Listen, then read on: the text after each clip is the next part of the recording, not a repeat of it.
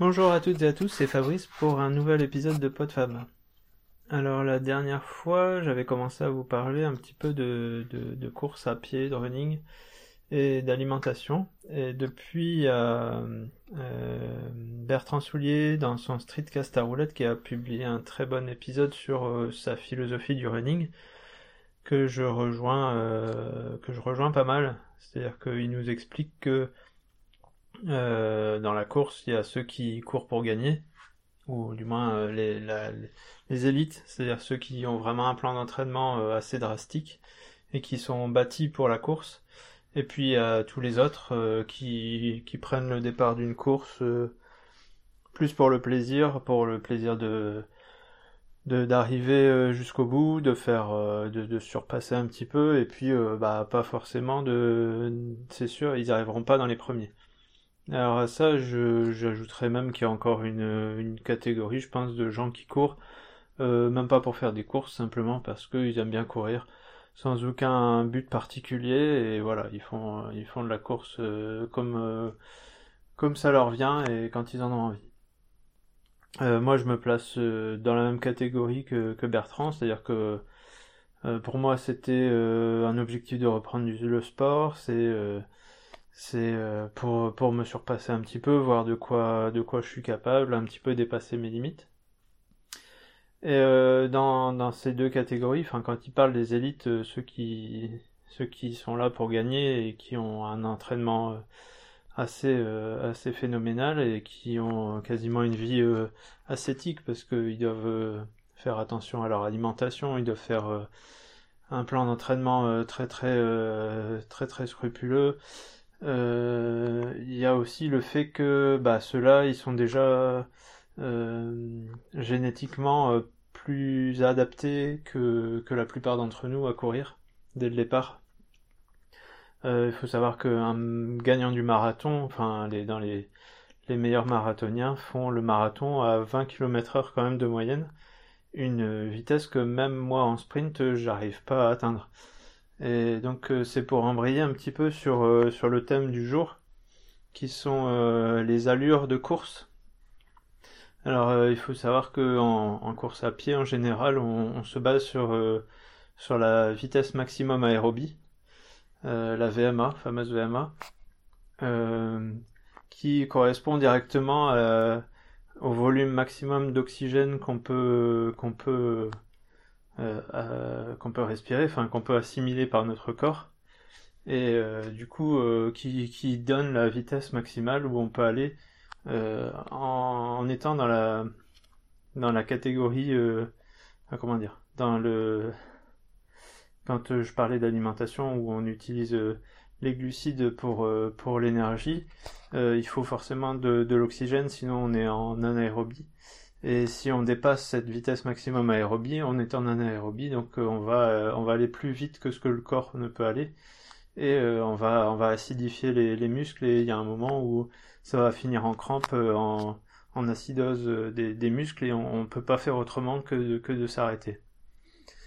Donc donc cette vitesse maximum aérobie, elle est déjà donc en général relativement génétique, c'est-à-dire que chacun chacun en a une de base qu'on va pouvoir euh, éventuellement un petit peu améliorer avec l'entraînement. Mais d'après ce que je l'ai vu, c'est à peu près 15 à 20% maximum. Alors moi, ma vitesse maximum aérobie, je l'ai mesurée, enfin, je l'ai mesurée euh, de façon euh, assez basique, c'est-à-dire qu'il y a des protocoles autour d'une piste d'athlètes qui permettent de, mesurer ça de façon assez précise.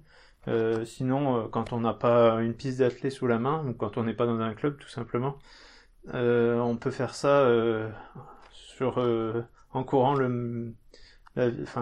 la, distance maximum pendant 6 minutes. Et il suffit de multiplier par 10, puisque 6 minutes c'est un dixième d'une heure, et on a la vitesse, la vitesse en kilomètre heure qu'on a en vitesse en VMA. Et donc bah, moi j'ai couru un, poil plus de 150 mètres, donc j'ai à peu près 15 km heure de, VMA. Et après, en fonction de cette VMA, on va savoir combien on peut courir euh, sur 10 km, sur 20 km, sur un marathon. Et euh, je l'ai tout à fait euh, vérifié. Par rapport au temps que j'avais fait aux 10 km en, novembre, j'avais fait un tout petit peu moins de 45 minutes et c'est ce qui correspond exactement à, à, une VMA de, de 15 km heure. Alors cette VMA, euh, pour, pour, pour l'augmenter, il va falloir faire du travail euh, très intensif en, fractionné. Euh, sur donc distance courte ou c'est ce qu'on appelle le 30-30, c'est 30 secondes à 110%, 110 de VMA, 30, 30 secondes en, récupération. Alors ça, ça va, ça va augmenter la puissance, la, la, la vitesse maximum, mais on va pas on va pas pouvoir euh, donc moi si je vous dis si j'arrive à, augmenter de 15 ou 1%, j'arriverai à si si si j'avais cet objectif là en tête, je serais au maximum à à 18 km heure de de VMA, ce qui ce qui veut dire que je ne pourrais jamais faire le marathon euh, à 20 km heure puisque le rythme marathon en général, c'est ce que c'est ce que je voulais vous expliquer, c'est dans les différentes allures, le rythme marathon c'est 80 km heure. 80% de, la VMA. Alors avant de vous perdre avec, euh, tous ces pourcentages, euh, donc ce que j'ai appris euh, grâce au MOOC sur le trail et l'ultra trail, c'est qu'on a différentes allures possibles pour travailler, pour travailler la course. donc si on travaille à, à 100% de VMA, c'est ce que j'expliquais avant, on va travailler le, la puissance, la vitesse, mais euh, pas du tout euh, l'endurance par exemple. quand on travaille à 90% de VMA, c'est ce qu'ils appellent le seuil 1, c'est la vitesse qu'on va pouvoir tenir sur un 10 km maximum. Donc bah, c'est ce que j'expliquais tout à l'heure, quand j'ai fait mon 10 km, j'étais à 90% de VMA. Donc à 13 km et demi à peu près à l'heure pour moi. si on descend encore de 10%, donc on est à 80% de VMA et là c'est le seuil 2, c'est le rythme marathon. Donc ce qu'on va pouvoir tenir sur euh, plusieurs heures, mais euh, bon, sur 30-40 euh, km maximum. Et ensuite, quand on descend encore de 10 km heure, on va être sur de l'endurance, vraiment sur de l'endurance. C'est-à-dire ce qu'on peut faire en trail. Et là, on n'est plus, plus tout à fait à fond, on n'est plus essoufflé. On n'est pas encore sur un rythme où on peut discuter tranquille mais euh, on a un rythme où on n'est pas en comment dire en, insuffisance respiratoire, on est tout le temps euh, en train de d'être essoufflé, de de lutter contre, euh, enfin, d'essayer d'adapter le corps pour être à son maximum.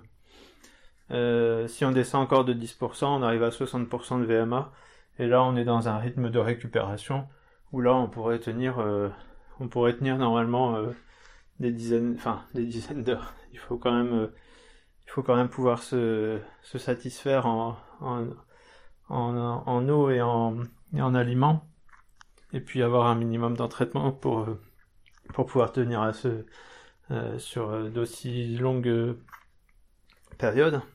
Puis les muscles aussi doivent être un minimum entraînés. Euh, mais euh, donc théoriquement, c'est le rythme 60% de VMA où on, peut on peut courir quasiment indéfiniment.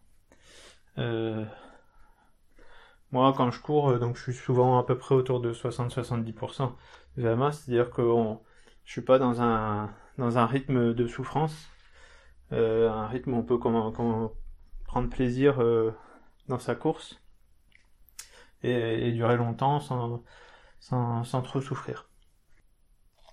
Donc voilà à peu près ce que j'avais à dire sur sur les différentes allures de ce que j'ai pu apprendre au cours de ce MOOC.